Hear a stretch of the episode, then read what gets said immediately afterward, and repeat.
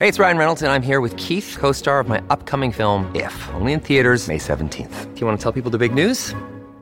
All right, I'll do it. Sign up now and you'll get unlimited for $15 a month and six months of Paramount Plus Essential Plan on us. Mintmobile.com slash switch. Upfront payment of $45 equivalent to $15 per month. Unlimited over 40 gigabytes per month. Face lower speeds. Videos at 480p. Active Mint customers by 531.24 get six months of Paramount Plus Essential Plan. Auto renews after six months. Offer ends May 31st, 2024. Separate Paramount Plus registration required. Terms and conditions apply if rated PG.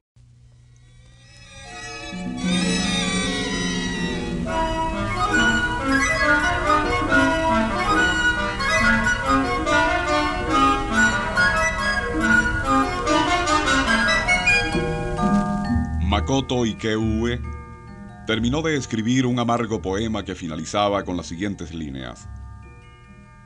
Atormentado por penas increíbles, jamás los perdonaré, jamás.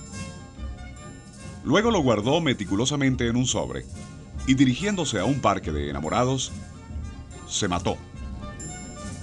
Lo hizo pues los padres de su novia, a quien él había puesto en cinta, se negaban rotundamente a que se casaran. La razón para esta negativa tiene como base una discriminación racial mucho más feroz aún que la que se practicó en el sur de los Estados Unidos, la India o Suráfrica, solo que ocurre en el Japón y mucha gente ignora que existe.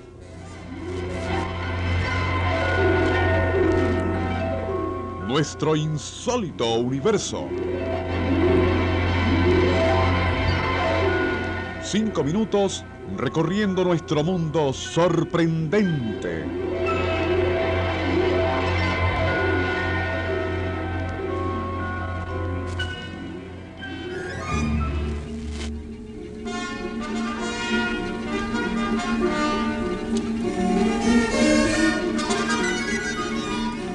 Makoto Ikue tenía solo 20 años cuando se mató. Y lo hizo pues sabía que no había solución a su problema. ¿Cuál era este? Simplemente que este joven pertenecía a los Burakumin, una casta de 3 millones de personas que durante más de 15 generaciones ha sufrido brutal discriminación económica y social en el Japón. Esta casta de desclasados constituye un enigma para los sociólogos, ya que en apariencia son exactamente iguales a cualquier japonés promedio, y por eso un antropólogo norteamericano los ha llamado la raza invisible del Japón. La única forma de identificarlos es por su lugar de nacimiento o actual residencia, los cuales generalmente se encuentran en alguno de los 5.000 buracas o guetos donde esta pobre gente es obligada a vivir. Si los buraku no se diferencian de sus demás compatriotas en nada, ¿a qué se debe tan brutal discriminación? Si partimos de la premisa que toda discriminación es esencialmente irracional, habría que catalogar la que se practica en el Japón de insólita.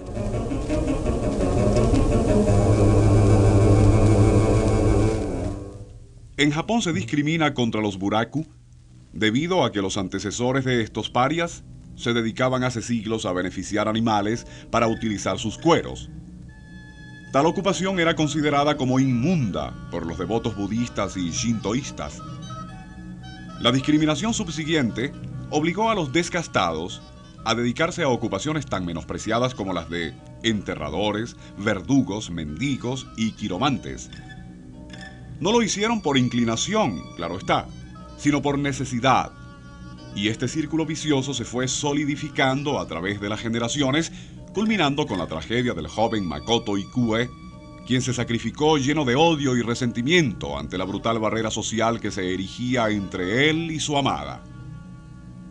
Aún hoy día en ciertos sitios, los ETA, o inmundos, deben apartarse y dar paso a los otros japoneses, hincarse cuando hablan de negocios con ellos y recoger sus salarios del piso donde les son lanzados por sus superiores quienes temen contagiarse si se los dan en la mano.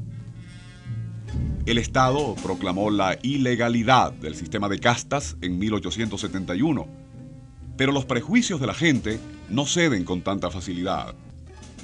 Como promedio, los burakumin están mucho menos preparados que el japonés corriente, y el cuociente de inteligencia de sus niños es 16 puntos más bajo que el de los otros niños japoneses.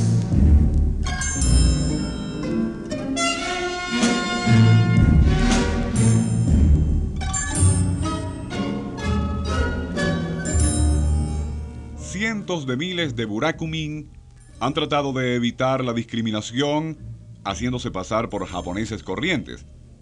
Pero el riesgo de ser descubiertos es bastante alto, ya que las industrias y el gobierno utilizan los servicios de agencias de investigación, las cuales informan a los departamentos de personal si algún burakumin aspira a obtener algún trabajo prohibido. Igual cosa ocurre con muchas familias quienes investigan cuidadosamente la procedencia de los amigos y conquistas de sus hijos por temor de que sean buraku. Los paralelos con la discriminación racial en los Estados Unidos son verdaderamente sorprendentes y han llamado mucho la atención de los sociólogos que se ocupan de estos fenómenos. Actualmente, los buraku, igual que los negros norteamericanos, han optado por tomar una actitud menos pasiva y más militante. Comienzan a despertar de su apatía e impotencia, y hace ya 17 años fundaron la Liga de Liberación Nacional, la cual cuenta con más de 300.000 miembros suficientes para llamar la atención de los políticos que comienzan a tomarlos en cuenta.